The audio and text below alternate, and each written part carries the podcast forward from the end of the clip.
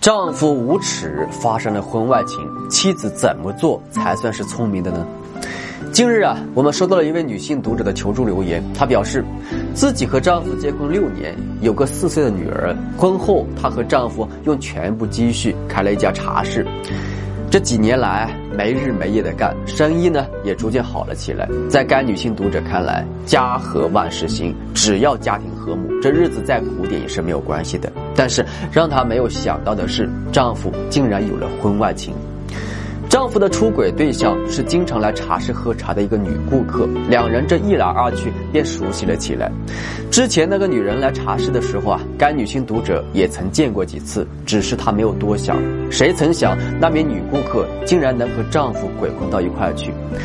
此后呢，该女性读者和丈夫的关系啊就变得很糟糕，平时除了吵架，几乎就没有什么交流。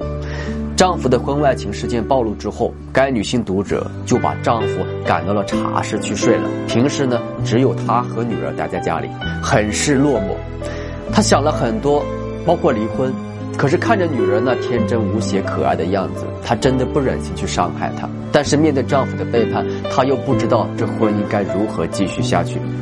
有几次啊，她和丈夫提离婚的事，丈夫竟然说啊。自己只是一时糊涂才犯了错，希望呢她能够不计前嫌的原谅他。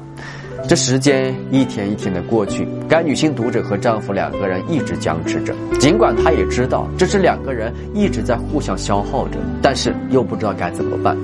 离婚吧，不忍心看着孩子就这样失去一个完整的家；如果不离，又无法原谅丈夫的背叛。现在她非常痛苦。的确啊。婚外情是婚姻最大的敌人。无论一段婚姻起初有多么美好，一旦沾上婚外情，一定会变得支离破碎、难以为继。